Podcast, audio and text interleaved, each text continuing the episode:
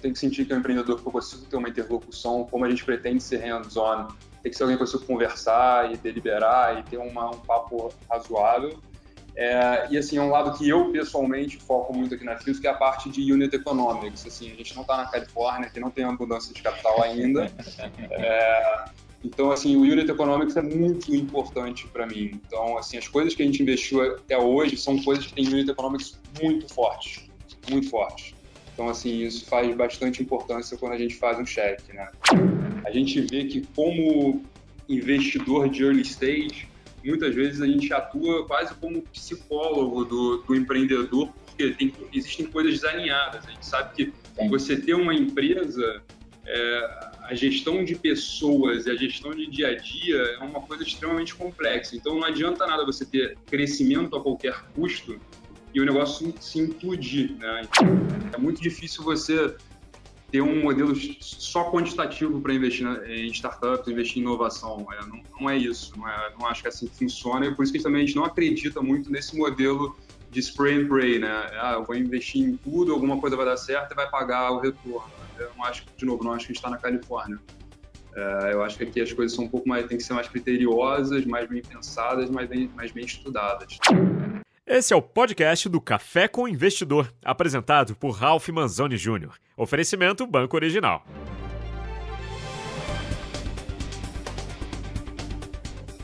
Olá, bem-vindo ao Café com Investidor. Ele é um fundo que quer se aventurar por dois mundos diferentes, o Venture Capital e o Venture Debt. Eu converso hoje com João Zequim. Ele é sócio e fundador do Fuse Capital, João, muito obrigado por aceitar o convite para participar do Café com o Investidor. Eu que agradeço, Ralf. Prazer estar aqui falando com você. Me conta como surgiu a Fuse Capital. Ele é uma gestora é, recente no cenário de Venture Capital e Venture Debt no mercado brasileiro. Sim, a Fuse ela é uma gestora que nasceu em novembro de 2019, então diria bem recente. Nós somos uma gestora carioca, que já começa aí a nossa diferenciação do mercado como geral, mas ela nasce com, um DNA de, ser, de trazer uma proposta diferente para esse mundo de venture capital. Né?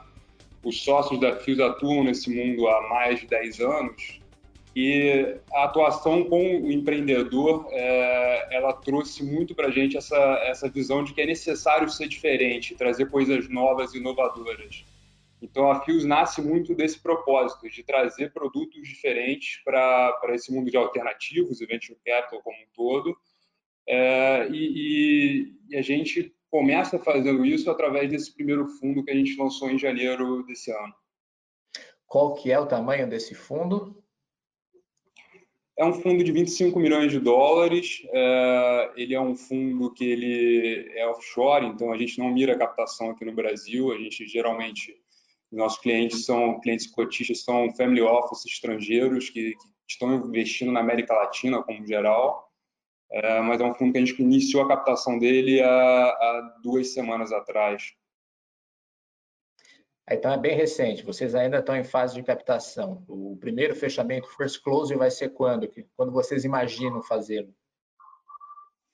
Então, a gente está em fase de captação, mas o que, que a gente fez? Como é o primeiro fundo da casa, a gente fez questão de é, ter uma carteira modelo para apresentar esses LPs, né, esses investidores que estão entrando no fundo agora, é, mostrar um pouco do que a gente quer fazer. Então, em janeiro a gente fez o primeiro closing, na verdade, com dinheiro do seed money de um family office estrangeiro e com dinheiro dos sócios, e de janeiro até hoje a gente vem investindo esse capital para ter uma carteira modelo do que a gente vai efetivamente fazer daqui para frente. Mas tá. o primeiro, esse segundo closing agora. Então, o segundo close é que você vai pretende chegar aos 25 milhões de dólares. Segundo closing em dezembro, a gente vai chegar aos 25 milhões de dólares e, e fechar o fundo. Quer dizer que você já tem uma carteira de startups. Quais foram as startups que vocês investiram? Então, hoje a gente tem três startups investidas em equity e uma startup investida em, em crédito, tá? É, tá. A gente, a primeira startup que a gente investiu é uma startup do Vale do Silício. É, o time dela de, o time dela técnico fica em Córdoba, na Argentina. Ela chama Fligo. ela é uma, é uma startup de inteligência artificial voltada a grandes corporações é, que querem otimizar o cross-selling de produtos e serviços dentro da sua base de clientes. Então, ela tem como clientes é, Walmart Global, Coca-Cola Global, RBS, é, Scotiabank, e, e, a gente trouxe esses empreendedores para o Brasil e, e, ajuda muito eles na implementação da tecnologia aqui no Brasil e disseminação dessa tecnologia no Brasil. A segunda startup é uma startup também de inteligência artificial, mais voltada para a educação, chama IO.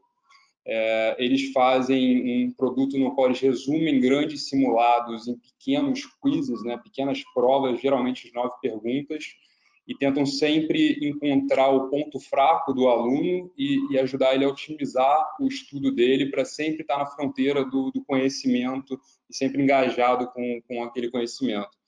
Então, eles fazem isso hoje em dia para a Enem, tá? É o primeiro produto Sim. deles. E a terceira, que a gente investiu, é uma startup chamada Pink. É, ela é uma startup que faz um software de comunicação é, interno para empresas, pequenas e médias empresas, e conecta esse software com fontes externas de comunicação. Assim, eles consolidam o, a comunicação em um, um, banco de dados central, que depois pode ser utilizado para N funções e também para funções de compliance, quando se fala de mercado financeiro. Tá? E, e a última que a gente realizou investimento há pouco tempo é uma startup que, na verdade, a gente fez, é, fez crédito né, para ela, não é um investimento em equity, é, ela é uma startup do México, é um, diria que assim, um competidor do Nubank no México, chama Vexi, e tá. a gente fez um empréstimo para eles é, de capital de giro para eles reemprestarem para os clientes. Tá, hoje a gente inverteu aqui a ordem. A gente falou primeiro do portfólio, não falou da tese. É, e, e Sim, comentando as startups que você estava é, falando, é, tem muita inteligência artificial. É, é uma tese de vocês? Qual que é a tese do fundo? Então, o fundo ele trabalha, né, ele já é um fundo diferente, né, no sentido de que ele mistura ativos de equity com ativos de dívida, né? Então eu diria que assim, esse é o maior diferencial desse fundo. Ele vai investir 70% em equity e 30% em, em crédito ou dívida. É, mas a gente gosta de trabalhar em volta de temas, né? E a gente tem aí três anos para investir esse fundo, então os temas são muito, eles vão mudando, né? Entrando e saindo da carteira. Então esse ano a gente trabalhou muito o tema de inteligência artificial, em como ela consegue ultra customizar tudo. Então a gente nesse tema tem duas investidas, né? Ultra customização de ofertas para clientes e ultra customização da educação para o aluno. É, e um outro tema que a gente já investiu em volta é a parte de ferramental para social commerce, né? A gente entende que o, que o e-commerce no, no, Brasil, na América Latina, ele foi mal tropicalizado é, e, e, a pandemia só colocou mais luz nisso, né? Trouxe isso mais à tona e você hoje em dia tem uma venda muito mais pessoal, que ela é muito mais é, encaixada ao modo do, do latino de, de, querer comprar alguma coisa, querer se relacionar, do que uma venda fria através de uma plataforma. E essa é a tese que a gente encaixa Pink. É, mas, como eu te falei, assim, é, a gente tem três anos para investir e os temas vão rodando um pouco. A gente está trabalhando agora uma investida na, no setor de saúde, na verdade, no, no setor de insurtech, né, que a gente gosta bastante. Mas são temas que vão rodando e, e, assim, o que eu te digo é que geralmente a gente fica fora é, dos temas que são que estão muito hypados, né? Assim, é, muita gente investe só em coisa que está tá hype. A gente acredita que o, mundo, o nosso nosso horizonte de investimento é um horizonte de 10 anos. Então, a gente é, acredita que o mundo muda muito em 10 anos. Então, não adianta você ficar ouvindo o que todo mundo fala hoje para tentar prever o que vai acontecer daqui a 10 anos. Então, é um pouco diferente nesse sentido. Mas inteligência artificial é um tema bem quente hoje. Você falou saúde ou fintechs, também são temas assim que estão na ordem do dia. Se você olhar no horizonte do que, que é tendência hoje, além de fintechs, que já há algum tempo, saúde e educação também são coisas que, até por conta da pandemia, devem ter sido acelerados e colocado os olhos dos investidores nesses ativos. Você concorda? Sim, eu concordo que são indústrias que estão em evidência. Né? Então, assim, educação, saúde, AI não é uma indústria, mas assim, diria que que, que sim está hypado, mas eu diria que o nosso trabalho é sempre olhar a cauda desses, desse, dessas indústrias. Né? São os temas que não são tão óbvios, não é onde está todo mundo olhando hoje, onde, onde os preços ainda não foram 100% precificados. Né? Então, eu diria que a Fuse ela é uma, uma exploradora nesse sentido de que, sim, a gente investe em indústrias que estão é, muito em evidência, mas sempre na, em aplicações que não são as aplicações centrais é, e que já foram 100% precificadas. Então, quando eu falo temas não em evidência, esse tema é. do, do ferramental de social commerce é uma coisa que não está muito em evidência. Uh, e, uh, o, o, desculpa, a inteligência artificial como, como uma indústria, sim, está mega hypada. Agora, as aplicações que a gente encontrou são coisas bem nichadas e que, que não estão tão nesse lado hypado do mercado. Então, é, é, como a gente tenta, tenta se aproximar um pouco mais é, é, desses temas que são relevantes. Você tem empreendedores que, que, que, são relevantes, né? como são indústrias que estão muito em evidência, você tem empreendedores muito bons voltados a ela. O João, o foco é mais B2B do que B2C, então? Eu diria que é. Assim, é, a gente não é uma casa gigante, né, um fundo gigante. A gente não quer ser um fundo gigante, a gente não quer ter um fundo gigante. É, a proximidade com o empreendedor é muito importante para a gente, mas uma consequência disso é que o nosso bolso não é o mais fundo, né? Então, assim, quando você fala muito de, do tema do lado mais B2C, é, geralmente é, é, são estratégias que você precisa de muito caixa, você precisa comprar o crescimento. Então, a gente acaba caindo mais para o lado B2B da, da, dessas startups mais B2B, por causa desse, desse ponto de nós não somos o investidor de peso é o cara que vai carregar a startup nas costas. É, a gente vê que o B2C também ele existe uma diluição muito grande que reduz muito o retorno né, para a gente, como a gente não consegue acompanhar. Então, geralmente a gente cai mais para o B2B. E nessa cadeia do venture capital, você se posiciona em que em que faixa? Você é um seed money? Você está numa série A? Como vocês têm se posicionado? Então, geralmente a gente entra numa, num estágio seed, é, a gente tem mandato para ir até Series A, né? então não seria um problema acompanhar essas empresas até o Series A. É, na parte de crédito, a gente geralmente foca muito em empresas em estágio mais de growth, né? empresas que já estejam faturando mais de 100 mil dólares mês. Então, a gente é um pouco mais abrangente quando a gente olha cada caixinha do fundo. Você falou da parte de crédito e a parte de venture capital. Uma coisa que está começando no Brasil é o venture debt, que é o crédito, que é, que é, é dívida é, para startup. É, como que vocês é, endereçam essa questão? Quando é a hora de fazer um investimento em equity e quando é a hora de conceder um crédito? E como a startup tem que analisar isso, na sua visão, para procurar equity em vez de crédito ou crédito em vez de equity? Então, acho que assim, tem um, um, um, ponto anterior a esse, é por que fazer crédito, assim, é, e aí eu acho que faz sentido quando, quando eu te explicar como a gente endereça. É, na nossa opinião, crédito faz muito sentido para o empreendedor, tá? É, o, o, o equity é o capital mais caro que uma empresa exponencial pode levantar, então, o crédito é uma alternativa viável para o empreendedor, para ele, ele encontrar o product market fit, para ele efetivamente escalar um pouco a estratégia, os canais de crescimento dele antes de entrar numa rodada. Tá? É, faz muito sentido para o investidor, porque é uma renda, hoje em dia, no mundo que a gente vive, um mundo sem renda, e faz muito sentido com, no produto venture capital ou private equity como um todo, porque você tem uma eficiência muito grande gerada pela quantidade de caixa que você tem que ter nesses produtos para pagar custos, é, custos correntes. Tá? Então, essa é a razão que a gente resolveu fazer crédito. Tá? É, fazia sentido para utilizar o produto. E aí, como a gente endereça isso, são, na verdade, três linhas que a gente trabalha nesse negócio, mas uma linha maior que eu vou entrar mais a fundo, que é de MRR. Então, é, a gente trabalha muito junto com uma startup aí de São Paulo, que chama A55, que é uma empresa de, de portfólio minha. É, eles fazem toda a originação de, de crédito para a gente é, e monitoramento dessas empresas, e a gente trabalha em três análises. Né? Então, a gente passa primeiro por um filtro da A55, é, depois a gente passa por um filtro de liquidez é, nosso, um filtro de crédito mesmo, análise de crédito nosso, e depois a gente passa por um filtro assim, surpreendente, uma análise de equity. Então a gente fala, esse é um business que eu investiria no equity se o equity estivesse aberto? eu teria participação nessa empresa? E se, se a resposta for sim nas três, nas três fases, a gente acaba, acaba investindo nessa empresa. É, então, assim, você me perguntou das empresas, se ela, o que ela deve olhar, equity ou crédito? Eu diria que depende muito do estágio que ela está. É, você tem hoje em dia empresas maduras é, que já conseguem é, ter ativos suficientes para colateralizar um crédito, tá? Então, é, esse é um diferencial do venture debt, né? Que a gente, como gestora de inovação e gestora de tecnologia, eu consigo precificar os ativos dessa empresa. E o ativo dessa empresa não é uma máquina, não é um terreno.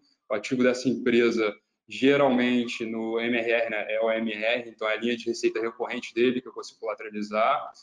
É, então a empresa tem que entender o estágio que ela está. Se ela tem colateral e ela está num estágio que ela precisa dar aquele salto, né, ela está, às vezes, quando as empresas estão muito nesse esse gargalo, nesse limbo de dar um salto, estou prestes a dar um salto, preciso de um capital para dar o salto, o crédito é uma alternativa muito boa, porque ela sai, é um crédito que sai barato. No final do dia, o, o empreendedor consegue um valuation mais alto, né, depois de dar esse salto, realiza a rodada e, e vida que segue. Então depende muito do timing do empreendedor, né? Então e do, do perfil da empresa também para conseguir, né, ter acesso a esse crédito. E, garantias, porque uma startup, é, por, não diria por definição, porque é mais, é, em geral, é, uma startup, ela não dá lucro, é, ela não tem ativos. Quais são as garantias que vocês buscam na hora de fornecer um crédito? Então, como eu te falei, a gente trabalha em três linhas né, gerais, e as garantias são diferentes nessas três linhas. A linha de MRR, a gente pega a linha de receita recorrente dessa startup. Então, a gente deposita essa receita recorrente em uma conta escrow, monitora e é um crédito rotativo. Então, eu tenho um trigger muito rápido para aumentar a quantidade de crédito para essa empresa e reduzir rapidamente. Tá? É, a gente trabalha numa linha de antecipação de recebíveis, geralmente com clientes AAA, geralmente para empresas de IoT, tá? no qual a gente pega o, o contrato em garantia, tá? então uma linha um pouco diferente. É, e a gente trabalha muito pouco com plataformas de dívida. Geralmente são empresas que a gente vai ter o equity nessa plataforma de dívida, a gente pode trabalhar com a subordinada. E aí as garantias são diversas, depende da plataforma.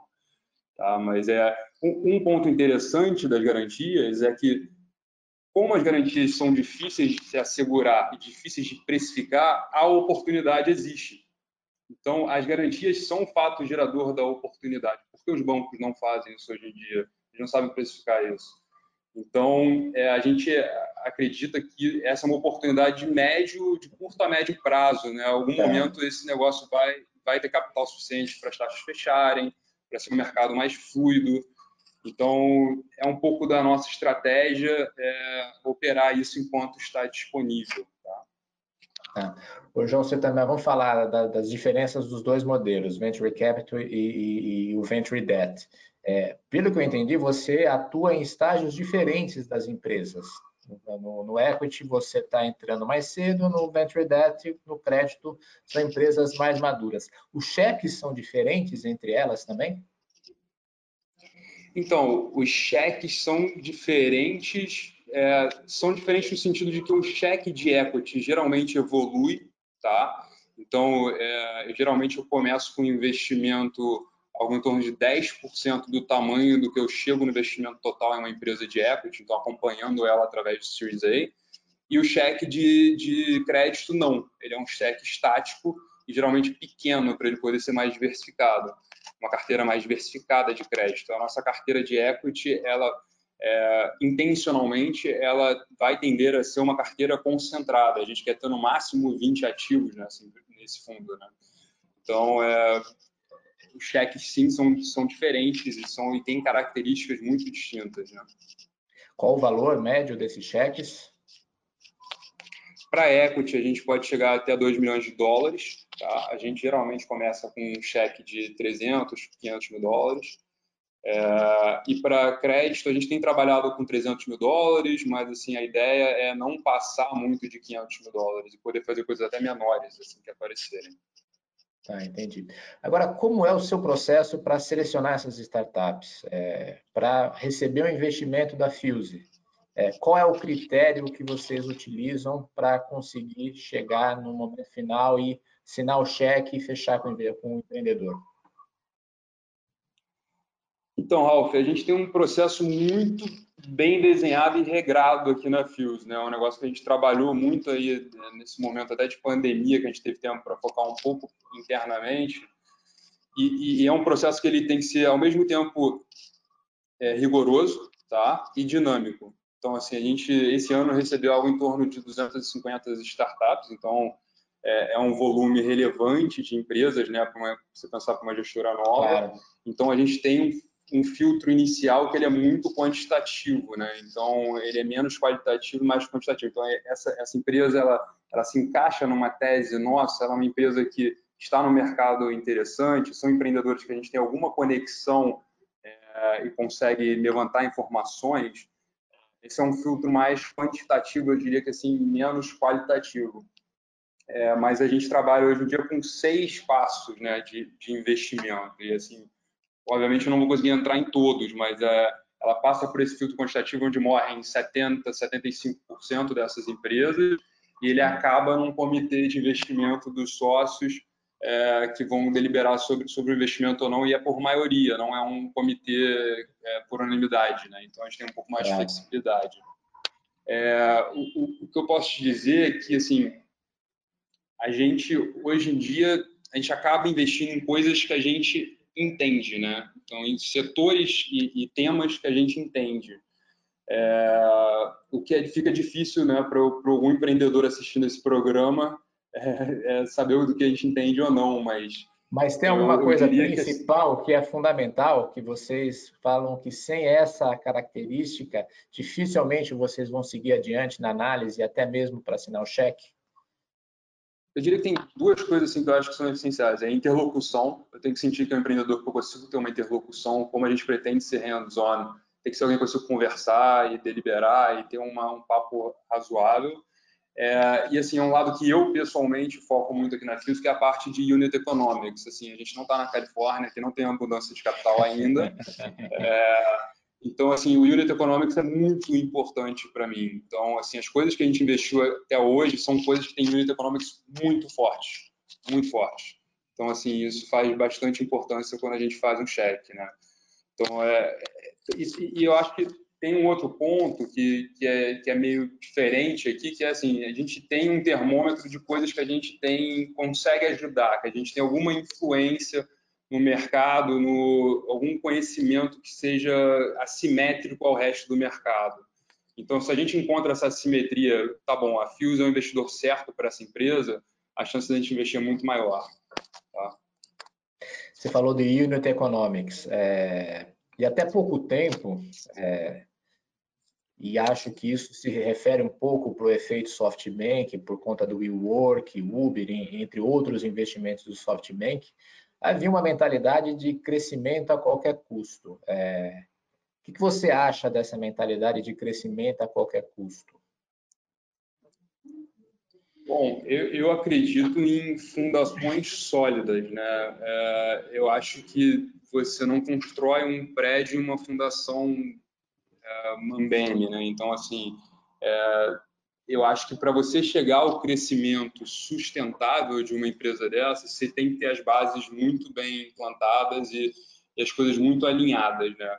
A gente vê que como investidor de early stage, muitas vezes a gente atua quase como psicólogo do, do empreendedor, porque tem, existem coisas desalinhadas. A gente sabe que Sim. você ter uma empresa, é, a gestão de pessoas e a gestão de dia a dia é uma coisa extremamente complexa. Então, não adianta nada você ter crescimento a qualquer custo e o negócio se implodir. Né? Então, é, a gente trabalha muito criteriosamente em estabelecer essas bases, é, ter todo mundo alinhado na empresa. O alinhamento é essencial para que você possa ter um, um crescimento sustentável nessas empresas e depois trabalhar em como são, é, quais são as alavancas para se crescer de forma sustentável. Eu não acredito muito nessa na tese de, de crescimento a qualquer custo, tá? Eu acredito em negócios sustentáveis, as pessoas são saudáveis, tá? Eu não acredito nas pessoas é, passando necessidades ou, ou, ou se descabelando, trabalhando excessivamente. Eu acho que tudo tem que ser tem que ser sustentável e tem que ser prazeroso num certo nível. Então, é, é a gente é um, eu diria que a tese de crescimento a qualquer custo não encaixa muito com a nossa tese, tá, nesse sentido. Tá. João, outra coisa é, é, até pelo que você comentou sobre unit economics sustentáveis, é, vocês não pegam companhias no PowerPoint.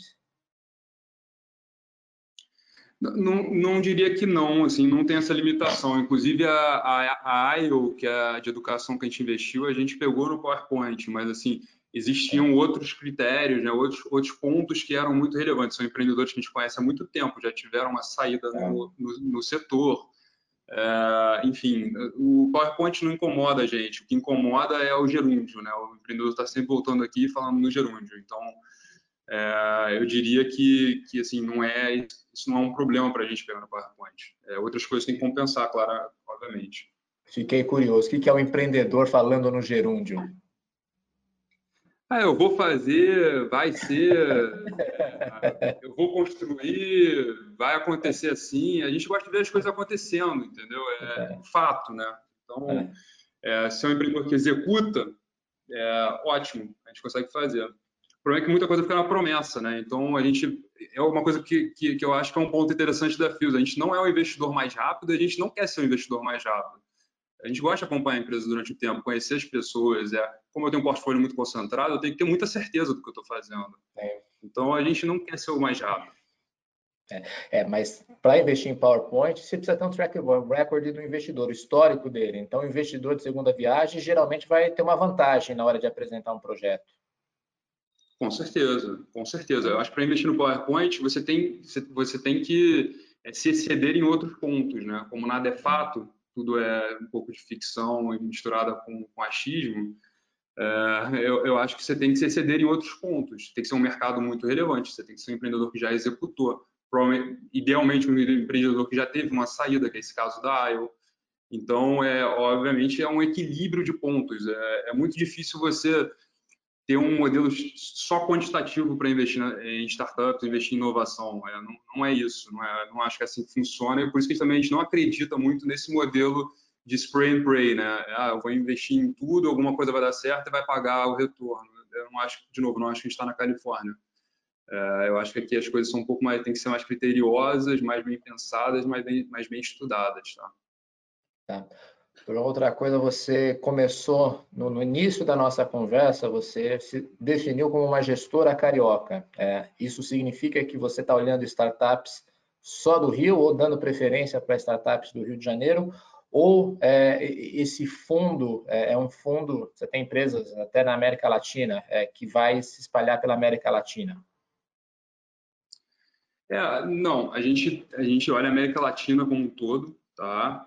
É, o que eu falo do Rio de Janeiro é que aqui você tem uma escassez de capital assim, absurda, né? ainda mais comparada com São Paulo.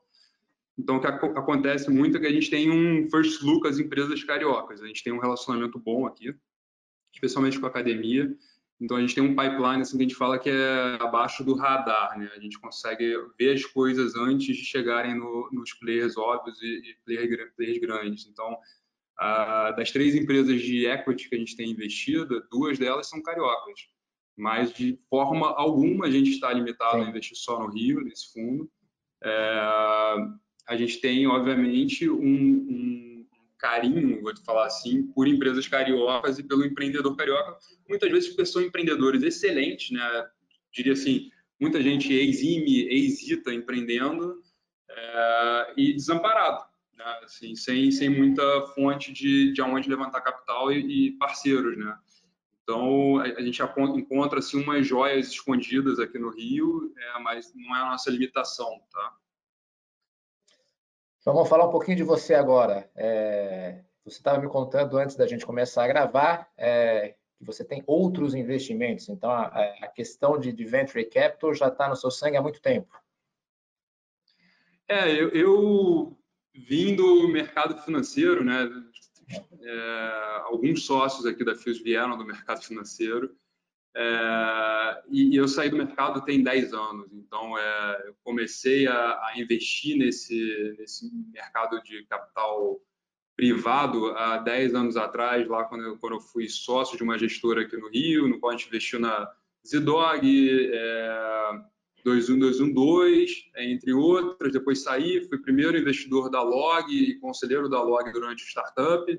E continuei investindo e, e, algumas coisas não certo. Obviamente, a gente conta as coisas que dão certo, as coisas que estão erradas a gente não conta, mas tem muita coisa que dá errado. Mas, mas eu diria que assim, foi um aprendizado. Pelo menos. É, então, você pelo menos foi um aprendeu. Aprendizado. É.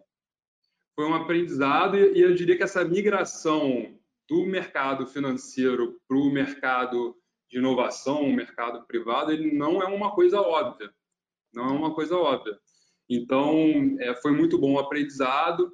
É, existem coisas que eu carrego até hoje, né? Como eu fiz no investimento na 55, que eu estava te falando, é uma coisa que eu carrego. Mas é, hoje em dia na Fuse a gente só investe através do fundo. Eu não faço investimento novo nenhum na física. E você atuar nessa época, você atuava como investidor anjo ou você tinha algum veículo específico para fazer esses investimentos? Não, eu tinha um, um, veículo que era capital meu, proprietário, é, atuava como anjo, atuava como seed, fazia crédito, cheguei a fazer bastante crédito, tá? É, então, assim, era bem diverso. E, e, até um momento a gente chegou a construir algumas empresas proprietárias dentro desse veículo. Então, é, gente fazia até um venture building ali dentro. Então, eu posso dizer assim que eu já tive de todos os lados da mesa possíveis nesse setor é, e realmente o aprendizado foi muito rico. João, você foi um dos primeiros investidores da Log. É, como você chegou até a Log? Como que você descobriu a Log por que você resolveu investir? A Log, que é uma empresa de logística aqui no Brasil, que hoje é um unicórnio. Sim, é, então essa é uma história um pouco engraçada. Assim, eu, eu, por alguma razão, eu sempre tive sócios franceses. Assim, é uma coisa que eu não sei porque acontece, mas eu sempre tive sócios franceses. E no fundo, eu quando eu estava saindo lá da, da, da, gestora aqui, eu tive, eu tive um sócio francês na gestora e ele me apresentou o Fabian, tá, que é o fundador da Log. É, o Fabian já tinha empreendido, não tinha dado certo, estava é, ali com o PowerPoint da Log e, e, assim, eu senti no Fabião um cara extremamente analítico e, e, extremamente claro, né? Eu acho que isso é super importante. Então, é, eu tive algumas interações lá com o Fabião e resolvi ser, o, de novo, o primeiro investidor. É, fui o primeiro a efetivamente me comprometer a colocar capital e ajudei ele a levantar toda a primeira rodada. Então, pessoas que entraram na rodada zero, como, por exemplo, é, a, o Guilherme Assis, da Iporanga, é, fui eu que coloquei ele na log. Então, ah. é, foi um case super interessante de não só é, investir numa empresa que explodiu, né? Assim, ela, ela crescia muito no começo, mas também é, trabalhar nesse, nessa, nesse capital raising, de, de trazer gente, conversar, e, e, foi, foi bem interessante. Foi em 2013, se eu não me engano, então foi um, uma primeira exposição a esse tipo de deal, né, que eu não tinha tido ainda. Você mantém posições nela ainda ou você já saiu? Não, já saí. Já saí. Saiu antes dela ser unicórnio ou depois dela ser unicórnio? Eu estava esperando esse ponto para suas perguntas do final, mas tudo bem. mas você não respondeu, é antes ou depois? E acho que varia um não, pouquinho antes, o valor do cheque que você recebeu ali, né? Na, na saída. Antes, antes de ser unicórnio, antes ser unicórnio. Foi um, assim, eu posso falar, foi, foi um, é. o melhor investimento, assim, em termos de retorno, é, de múltiplo, de financeiro, tudo que eu já fiz. É, é. zero arrependimento, é, ninguém tem bola de cristal, ninguém tem o jornal de amanhã, claro. então acho que na, na época você faz as decisões que você, que você faz e depois você vive com elas, não tem problema mas foi, foi um excelente investimento, tá? Tá certo. Então, estamos chegando ao final aqui do, do programa é, e no final eu faço um bate-bola com todo mundo, são perguntas e respostas rápidas. Vamos começar por quem te inspira? Então, eu diria que a minha maior inspiração é o Shackleton. Um empreendedor que você admira? Então, um, empreendedor que eu admiro não tem muito como fugir de uma, uma caricatura que é o Steve Jobs. Assim, é, é eu acho que o cara tem um valor de ser um outsider e a gente preza aqui na Fios tanto ser um outsider e pensar diferente que eu acho que eu vou ter que ficar com, com um clichê mesmo. Um erro. Um erro foi o, o desinvestimento da Log muito cedo. Foi imaginar o seu acerto. Um acerto. O investimento na Log. É, eu imaginei. Foi um erro e um acerto ao mesmo tempo. Olha que coisa curiosa. Interessante, né? É, de novo, é um erro, um acerto. Acho que e de novo, eu acho que todo erro é um pouco de aprendizado, né? Assim, de vez em quando você é um pouco é, eu, eu, eu acho que ainda sou um pouco jovem, assim, na época da Log era muito jovem, isso é um é. pouco afobado, né? Eu acho que você vai ganhando um pouco de maturidade, aprendendo as coisas e vai, e vai conseguindo fazer as coisas com mais calma. Você imaginou que naquele momento, quando você saiu, você estava fazendo o melhor negócio da sua vida, mas na verdade agora, quando você está olhando em, em retrospectiva, o negócio poderia ter sido muito melhor ainda.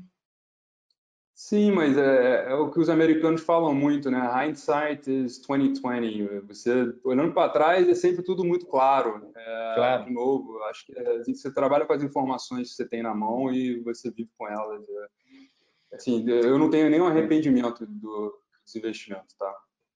É, ser comentarista de jogo jogado é muito mais fácil mesmo. Fácil, fácil. Um livro um livro eu vou ficar com o Axiomas de Zurich, que foi muito importante assim para a minha formação de pensamento, né? Muito, eu li esse, esse, livro algumas vezes, eu li a primeira vez, acho que eu tinha 17 anos quando eu comecei ali a olhar mercado. Eu acho que tem muitas coisas ali que se aplicam, especialmente quando você começa a entender algumas coisas que você faz, né, de, de instinto e como seu instinto é construído e, e como que você tem a sua percepção das coisas são geradas. Então, eu acho que é um livro de mercado, mas que se aplica muito à, à nossa realidade hoje de investir em, em, inovação. E um hobby? Um hobby, nossa, eu, eu, eu, tenho assim alguns hobbies, mas assim eu diria que meu favorito é, é vela. Eu adoro velejar, assim, sou das coisas favoritas que eu faço. Eu acabei de ter um, um filho e assim não posso esperar para passar esse hobby para ele, para velejar junto com ele. Então, assim, é, é a minha coisa favorita de fazer, eu acho.